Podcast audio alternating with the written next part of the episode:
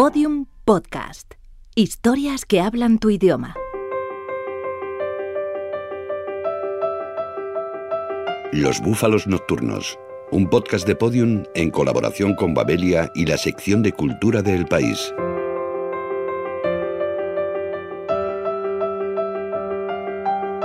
Hoy recorreremos un espacio creado en la más estricta intimidad, la que reflejan los diarios de la escritora y poeta Silvia Plath, recopilados y anotados por Juan Antonio Montiel y traducidos por Elisenda Julibert. En mí el presente es eterno, y lo eterno siempre se mueve, fluye, se disuelve. Este instante es la vida, y cuando ha pasado, está muerto pero no puedes volver a empezar con cada nuevo instante. Tienes que juzgar por lo que está muerto. Es como las arenas movedizas. Es inútil escapar. Silvia Plath, Diarios Completos, Alba Editorial. Este proyecto nació iniciativa de una editorial chilena, Ediciones Universidad Diego Portales, y Matías Rivas, que es el editor de la Diego Portales, me propuso a mí que hiciéramos una edición de estos diarios completos. De inmediato pensé en Elisenda Julibert y en medio de este proceso se sumó la editorial Alba con el interés de publicar este libro también en España. Jueves 8 de marzo por la noche. Son unas pocas, poquísimas palabras antes de acostarme. Esta noche me he tomado dos copas de Jerez yo sola y me siento limpia y reluciente después de un baño con el pelo recién lavado y sedoso tras secarse junto al fuego. Ha sido un día extraño. ¿Por qué se escriben diarios? Con Ana Caballé, responsable de la Unidad de Estudios Biográficos de la Universidad de Barcelona, Juan Antonio Montiel, editor de los diarios completos de Silvia Plath, y Elisenda Julibert, traductora. La producción literaria de los escritores no se limita a novela, ensayo, poesía o teatro. En numerosas ocasiones llegan a nuestras manos textos mucho más privados que nos desvelan su más estricta intimidad.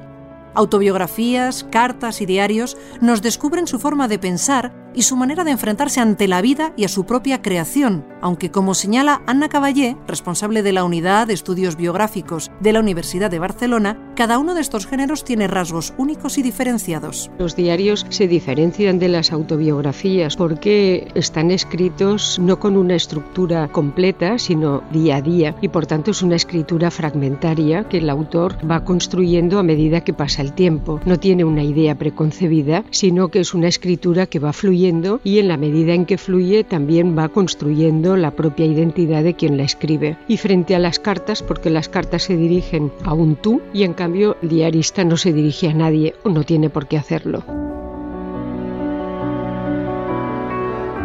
Es curioso comprobar cómo la narración de peripecias personales intrincadas o aventureras no se reflejan necesariamente en diarios apasionantes. A veces resulta más interesante descubrir las vidas sosegadas pero de gran intensidad de algunos escritores. De vidas anodinas han salido diarios espectaculares, ¿no? Recordemos el caso de Henri Frédéric Camiel, que llevó una vida en Ginebra completamente gris, mediocre y con una vida interior apasionante, ¿no? Es una cuestión que tiene que ver con la capacidad de un individuo para transmitir en la escritura eh, las propias experiencias, ¿no? Y eso no tiene tanto que ver con la intensidad como con la calidad.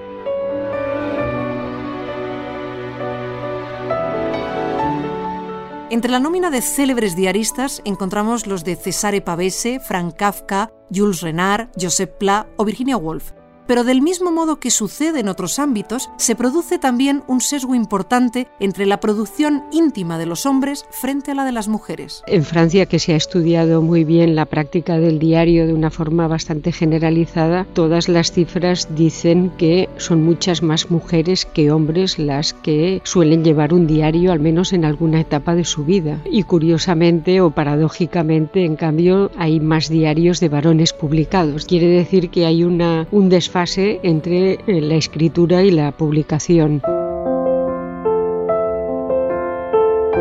Uno de los últimos diarios femeninos editados en nuestro país es el de la escritora estadounidense Sylvia Plath. Se trata de una recopilación de sus escritos más íntimos que amplía sensiblemente las ediciones ya existentes en España y Estados Unidos.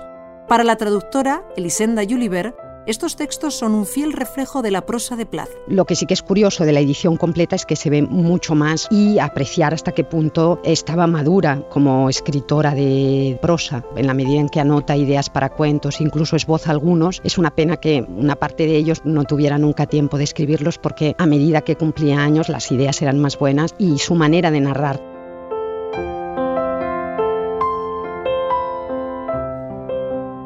Los diarios de Silvia Plath reflejan fielmente la intención de la escritora de convertir en escritura una parte de su vida, sus emociones y sentimientos más íntimos. Se trata, como señala el editor Juan Antonio Montiel, de un notable ejercicio literario. La voluntad de contar que nosotros encontramos en estos diarios es una voluntad de contar profundamente vinculada con la literatura. No nos encontramos unos diarios desaliñados. Ella está todo el tiempo ensayando la mejor manera de decir. Y entonces nosotros asistimos a su vida cotidiana ya pasado por una mezcla de su habilidad y su esfuerzo por contar.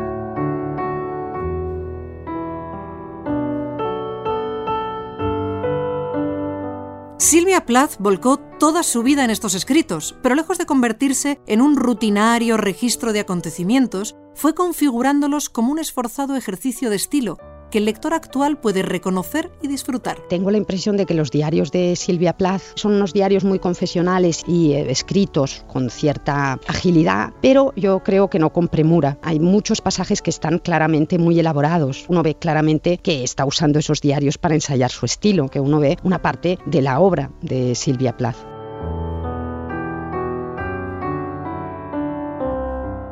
Para Anna Caballé, los diarios de Silvia Plath reflejan fielmente la dicotomía en la que se movió la escritora a lo largo de su vida, un difícil equilibrio entre el éxito profesional y la vida privada. Ella quiere ser una mujer como las demás, quiere tener una pareja, quiere tener una vida sexual, una vida privada satisfactoria y por otra parte tiene una gran ambición como escritora. Entonces su diario revela esa dicotomía ¿no? y el carácter dramático que a medida que pasa el tiempo va adquiriendo esa dicotomía. No puede alcanzar sus propias expectativas en los dos ámbitos en los que se lo propone.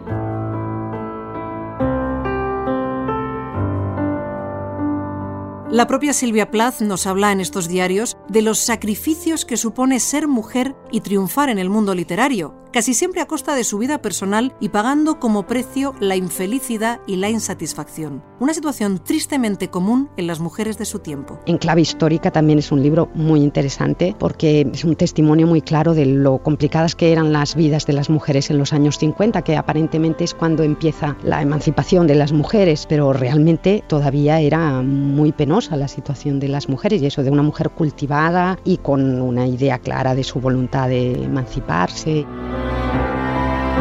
Los diarios en general y los de Silvia Plath en particular nos permiten acercarnos a la personalidad del autor, intuir sus angustias, sus motivaciones, las constantes de su obra y su trayectoria vital, que en el caso de Silvia Plath terminó tristemente en suicidio. El suicidio, pues lo que puso de manifiesto es que ella era incapaz de tomar una decisión acerca de cualquiera de los dos aspectos. Ella quería ser escritora y al mismo tiempo ella quería tener una vida privada satisfactoria y no encontró manera de conciliar ambos aspectos.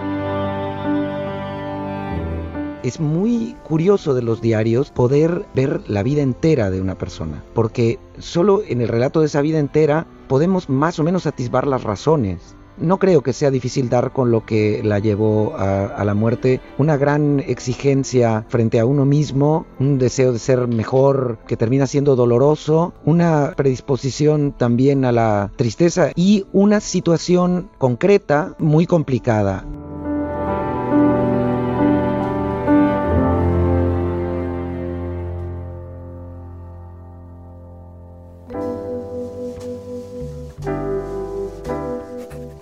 Venidor 23 de julio. Buceo en mi soledad. Siento cada vez con mayor intensidad el perfume penetrante de los geranios, la luna llena y la lenta maduración del dolor. El dolor cada vez más profundo, muy lejos de las lamentaciones que inspiran las tempestades superficiales. 35 años de la ruta del bacalao. ¿Qué supuso para la industria cultural? Con el periodista Eugenio Viñas.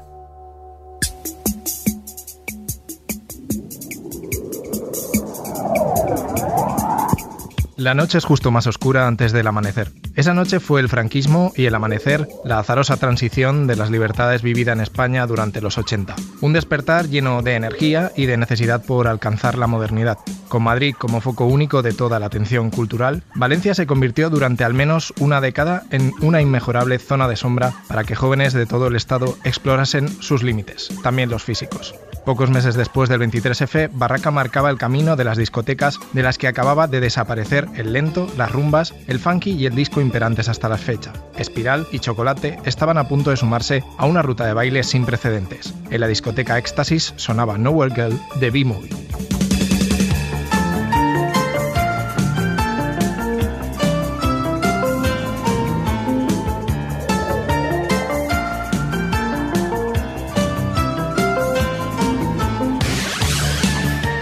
La historia de la ruta está por contar, aunque no por escribir. Los libros En éxtasis de Joan Oleaque y Bacalao de Luis Costa recogen una realidad alejada de la crónica negra en la que fue convertida por los medios a principios de los 90. Soft Cell, Allen Sexfien, New Order, Depeche Mode, Simple Minds o The Stone Roses llenaban de música en directo, sí, en directo, las discotecas del supuesto ritmo máquina, un tecno que se impondría con el cambio de década.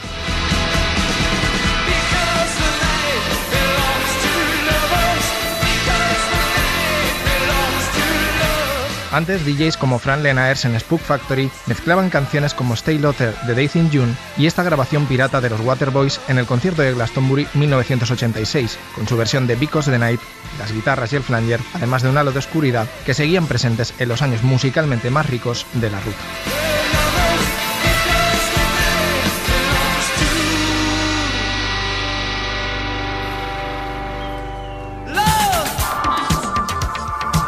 Concepto Ruta Destroy, firmado por el filósofo y empresario de la noche Vicente Pizcueta, hacía referencia a la posición rupturista de la juventud con respecto a lo establecido. Encajó bien antes de que la prensa impusiera el peyorativo bacalao con el que nació el estigma.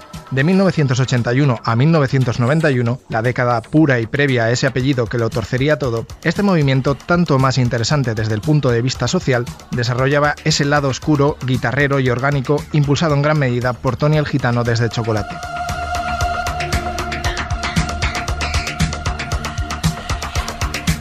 Pero también disfrutaba de una respuesta no menos gótica con el tecno industrial alemán y sus reflejos belga y holandés. Por ejemplo, con la música de Front to Fortune, especialmente queridos en Valencia. Su sonido cataliza la vanguardia de Kraftwerk hasta aproximarla a las pistas de baile. Así sonaba a finales de los 80 su tema Comando, pinchado por Kike Jaén, por ejemplo, en la discoteca NOD.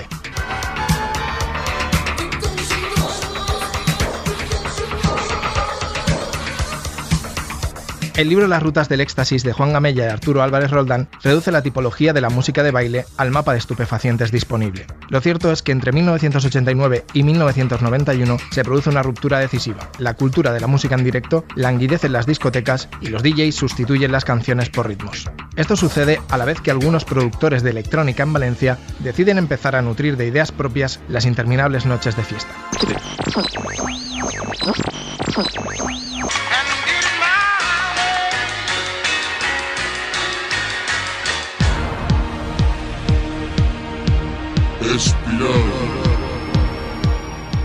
Nace el grupo de referencia Megabit y Herman Bow monta Rager Studios. Allí habitan algunos de los sintetizadores y cajas de ritmo cruciales para el llamado Sonido Valencia. A su trabajo pertenecen en esencia las dos últimas canciones de este Vistazo a la Ruta. En las salas se impone la cultura de que una canción represente su marca, habitualmente pinchada como cierre. Así sonaba Dune, la canción de Espiral.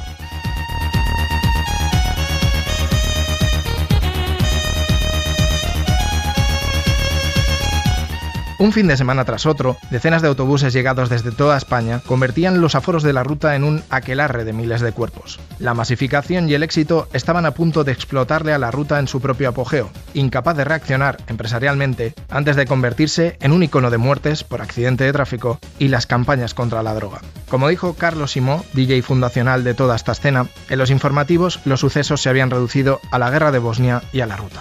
La música se apagaría más tarde, pero antes del lento fade out, en 1991 un nombre y una imagen aglutinaron toda la atención del movimiento.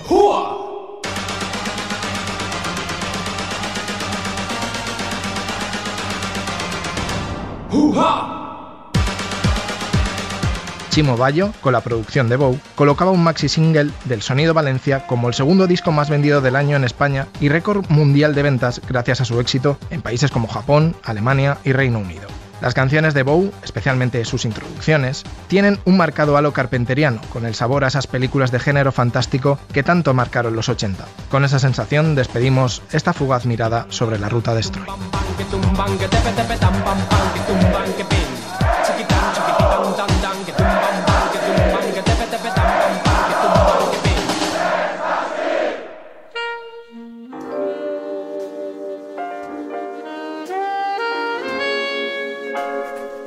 Martes 5 de noviembre por la noche. Nota breve. Es hora de que me ocupe de mí misma. He ido tambaleándome por ahí, lúgubre, siniestra, sombría. Ahora toca construirme a mí misma, darme una columna vertebral, por más que fracase.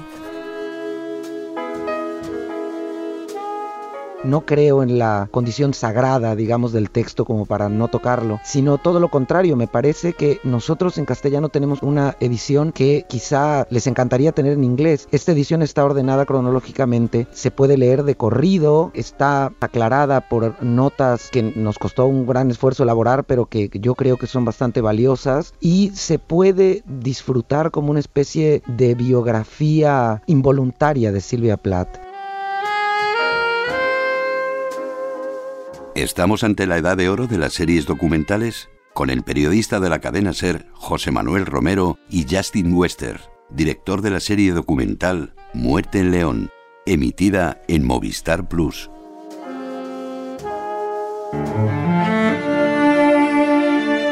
Es que la palabra documental es un problema porque documental significa tantas cosas como libro. A mí me gustaría llamar series de no ficción, no serie documental, porque se confunde mucho con otras cosas. No tengo claro que sea una, una moda las series documentales, sino que se están haciendo series documentales, pero todas encaminadas a lo que se ha venido a llamar en, en Estados Unidos el true crime, que es revisar casos judiciales. Ahí encontramos, por ejemplo, series de no ficción, que son series documentales, en las que se ha cambiado la narrativa, se ha cambiado la manera de rodar, más cinematográfica, pero también podemos encontrar series de ficción, por ejemplo, este año con eh, El pueblo con contra OJ Simpson, creo que tiene más que ver con el tema que con el género. I had never been on a call there, but there had been 10, 11, 12 officers that had been on various calls over the years. Simpson is standing on the left side of the driveway by the shrubs holding a baseball bat. And I say, put the bat down. Tiene un base de periodístico, pero si no se transforma de una forma cinematográfica, no consigue ser una serie de no ficción. Entonces, la producción de estas obras son muy complicadas. Creo que es un proceso normalmente de años. Las dos ideas importantes para tener en cuenta haciendo una no ficción es que esto es el guion y no hay guion. Entonces obviamente tienes que tener una idea muy clara de lo que estás uh, intentando hacer, pero esto cambia. Pero sí que la televisión da un paso más allá porque también cambia el formato técnicamente, formalmente, narrativamente, se cuentan como si fueran grandes reportajes, pero con una narrativa cinematográfica o seriada, ¿no? Y yo creo que con las series documentales, las series de no ficción, se está haciendo el mejor periodismo televisivo que se puede hacer. También sirven para abrir debates muy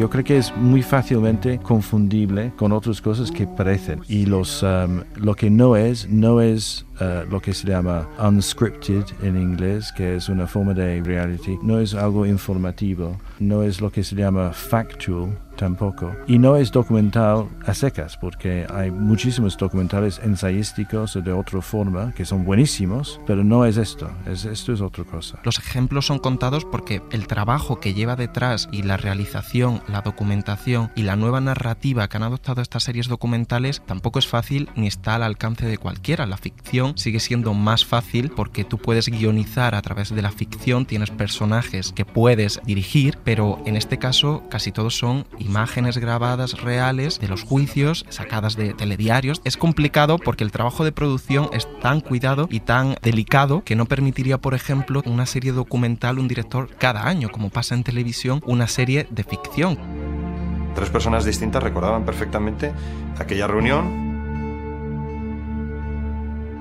Escucharon una enorme bronca de la presidenta hacia Triana y lo que más llamaba la atención era que una persona en principio tan apocada, tan reservada como Triana, la contestaba en el mismo tono.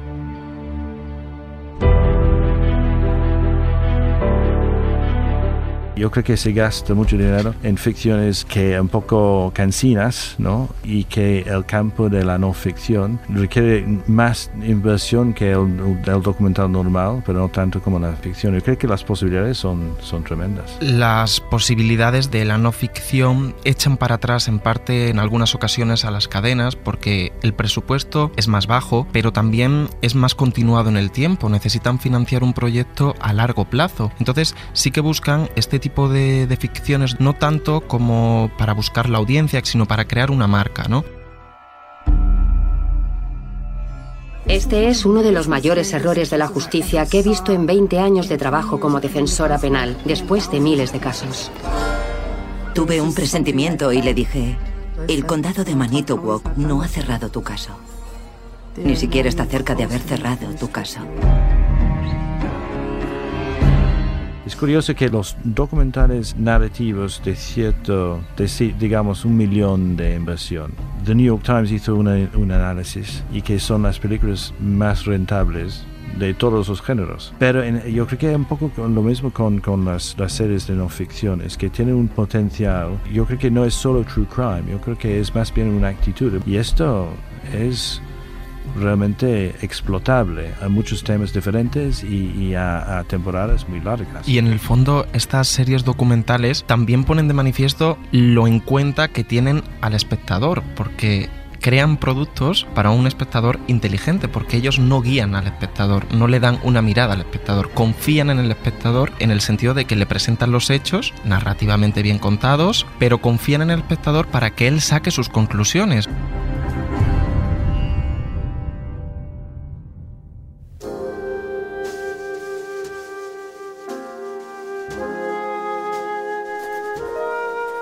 Viernes por la tarde, 28 de marzo. Ha pasado una semana entera y no he escrito una palabra en este diario. Ni siquiera lo he tocado, pero tengo buenas razones. Me he puesto a escribir. No paro de escribir.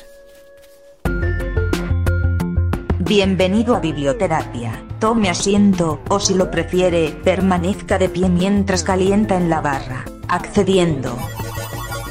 Paciente. Julio Boca, bailarín y coreógrafo, accediendo al cuestionario regala sus libros? No, primero porque no tengo muchos libros, entonces me gusta tenerlos para mí y quizás en un futuro poder leerlos más tranquilo. ¿Los presta? Los presto, sí. Me gusta prestar y pero saber que me lo devuelven. ¿Cómo ordena su biblioteca? Los tengo por cualquier lado, los puedo tener dentro de un ropero, eh, en la mesa de luz, eh, nada, en cualquier lado hay un libro. ¿Subraya los libros? No, no me gusta subrayar los libros. ¿Los dobla? Doblo las hojas, aunque tenga el separador, sin embargo, igual sigo doblando la hoja donde termino de leer por las dudas que se me caiga el separador de libros. ¿Qué libro le ha cambiado la vida? Ningún libro me ha cambiado la vida. ¿Cuál es su lugar favorito para leer? Es arriba del avión o en casa en el balcón. ¿Escucha música mientras lee? Depende cómo esté ese día, puedo poner música clásica para leer o silencio. Tengo esas dos variantes. ¿Recuerda el primer libro que leyó entero? Misery de Stephen King. Fin del cuestionario.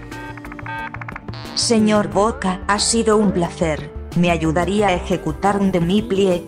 Me temo que mi programación me impide flexionar correctamente las rodillas. Uy, creo que se me acaba de dislocar el mecanismo flexor.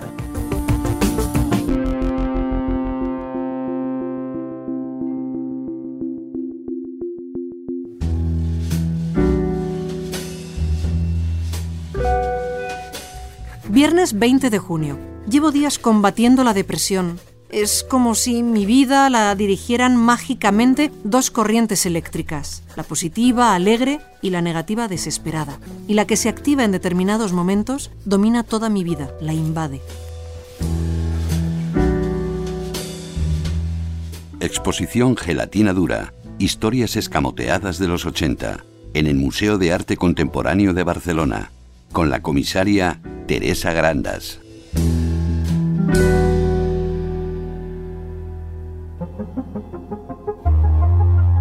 Esta semana me he visto de gala porque voy a un gran museo, nada menos que al MACBA, el Museo de Arte Contemporáneo de Barcelona. Allí me espera Teresa Grandas, comisaria de la exposición Gelatina Dura, Historias Escamoteadas de los 80, yo soy muy fan de esa década, de los cardados casi arquitectónicos, el tecnopop y la bola de cristal, pero nada más llegar me encuentro con algo muy diferente. Esta no es una exposición sobre la movida y Pedro Almodóvar. Gelatina Dura es una exposición que pretende revisar cómo fue el relato de los años 80 en el Estado español. Para ello utiliza películas, obras de arte, ejercicios antiartísticos también, cómics, fanzines, films, documentales, programas de televisión, etc., para hablar de otras maneras de entender cómo fue lo que sucedió en los 80 y sobre todo situarlo desde una perspectiva actual. Creo que Teresa Grandas me mira raro. Yo creía que esto era un homenaje ochentero y, he venido con una camisa con hombreras. El caso es que Gelatina Dura es una reflexión sobre la cultura, la sociedad y la política de aquellos años que va más allá del relato típico y superficial que se suele hacer de la década de los 80. Lo que pone en relieve es que en un momento dado llegó un momento en que todo era válido y es cierto que hay un gran impulso económico para apoyar la cultura y quizá en un momento dado pudo llevar a políticas en las cuales primaba más que algo fuera vistoso, divertido, festivo, etcétera, que el sustrato de reflexión crítica o de conocimiento que debería acompañar todo acto cultural. Me doy un paseo por la exposición y compruebo que hay muchísimo material, tanto que uno puede pasar horas y horas revisitándolo. Además, para facilitar la visita, el recorrido está articulado en siete espacios. La memoria olvidada se centra en la omisión del pasado reciente, se decide pasar páginas respecto a lo que sucedió durante el franquismo y es un proyecto de político de mirar hacia adelante. Un segundo ámbito serían los ángulos ciegos, que es sobre las luchas autónomas y la institucionalización democrática. El tercer ámbito es del mono azul al cuello blanco, que sería toda la desarticulación de los movimientos obreros, los pactos de la Moncloa, la reconversión industrial y las nuevas políticas económicas neoliberales. Vayamos por partes. En estas tres primeras áreas hay de todo, desde obras artísticas hasta documentales. Como no tengo mucho tiempo, le pido a Teresa que me destaque alguna pieza. Por ejemplo, en La memoria olvidada vemos parte de una pieza de Francesc Abad que a principios de los años 2000 estuvo haciendo una investigación recuperando documentación de personas que entre 1939 eh, y 1943 habían sido represaliadas por el franquismo y fusiladas en una zona de Barcelona que fue donde en 2004 tuvo lugar el Fórum de las Culturas. De algún modo esta pieza habla de lo que es la recuperación de la memoria histórica, pero al mismo tiempo también hace una reflexión sobre la utilización del espacio público. El recorrido es apasionante. Te cuenta aspectos de los años 80 que van mucho más allá de la versión de plástico que se nos ha quedado en la retina y propone una reflexión global, muy interesante. Pero aún me quedan cuatro áreas por ver. Un cuarto ámbito se llama En el barrio de mis sueños, sobre la conversión de la ciudad en ciudad casi espectáculo. Otro ámbito se llama Los bellos vencidos, sobre la entrada masiva de la heroína en los 80. Otro ámbito son las letras arrebatadas, que es sobre la contracultura y la institucionalización del arte. Y por último, un ámbito habla sobre la otredad, sobre esas otras posibles realidades que a veces se olvidan. Interesa mucho la parte de En el barrio de mis sueños porque pocas cosas han cambiado tanto desde los 80 como las ciudades la Barcelona de las Olimpiadas, la Sevilla de la Expo, el Bilbao del Guggenheim. ¿Qué se puede ver en esta parte de la Expo? Por ejemplo, el trabajo fotográfico de Manolo Laguillo, que hace un recorrido fotográfico por todas las transformaciones de la ciudad de Barcelona en este caso. O el documental de Octubre en el Norte de Marcelo Espósito sobre la ciudad de Bilbao desde los años 30 como gran centro industrial del país y cuando sucede la reconversión industrial, cómo esa ciudad se reinventa a través de la implantación de un centro cultural que es el Museo Guggenheim.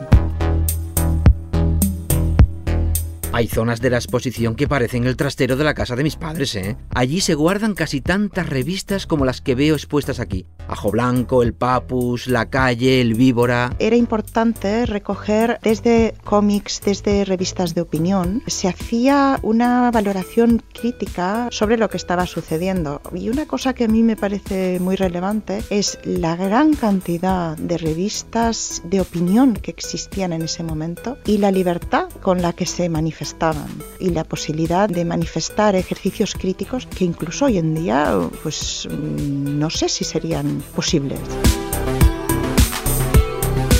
Gelatina Dura se abre y se cierra con dos películas documentales del director Pera Portabella. La primera es Informe General 1, de 1976, y a ver si averiguo la segunda, Informe General 2, rodada en 2015. Enmarcan estupendamente la muestra. Son un ejercicio de estado de la cuestión de lo que estaba sucediendo. Tantear las opiniones de políticos, sindicatos, personas de la cultura, periodistas. Creo que es un ejercicio muy interesante empezar el recorrido con una de las películas y terminarlo con otro. Siempre recomiendo a todo el mundo que venga a ver las exposiciones, pero esta vez prefiero que sea la comisaria Teresa Grandas quien lo haga. Ella conoce mejor que nadie las virtudes de esta muestra. Me gustaría recomendar eh, Gelatina Dura porque creo que es importante que la cultura, en este caso un proyecto expositivo de un museo, sea capaz de repensar críticamente una situación, en este caso un contexto determinado, los años 80 en el Estado español. Nos despedimos de Silvia Plath, a quien hemos conocido un poco más gracias a sus propias vivencias, reflejadas en decenas de cuadernos manuscritos, redactados con mimo, volcando en ellos todas sus angustias, sus reflexiones y experiencias. Buen viaje, Silvia. En su periplo vital, lo que sí hay es una voluntad de buscar lo que uno quiere, extraordinaria no solo en un sentido positivo, sino también en un sentido negativo, porque aquello que ella buscaba también terminó arrinconándola, porque ella quería ser recordada como una escritora, y esto desde luego lo consiguió. 3 de noviembre. Dios mío, si alguna vez he estado a punto de suicidarme, es ahora. Corre por mis venas una sangre insomne y lánguida. Llueve. Esta mañana he vuelto a echarme en la cama, suplicando que me llegara el sueño, refugiándome en una huida oscura, opresora y fétida de la acción, de la responsabilidad. Todos los episodios y contenidos adicionales en losbúfalosnocturnos.com. Síguenos en Twitter, arroba búfalo nocturno.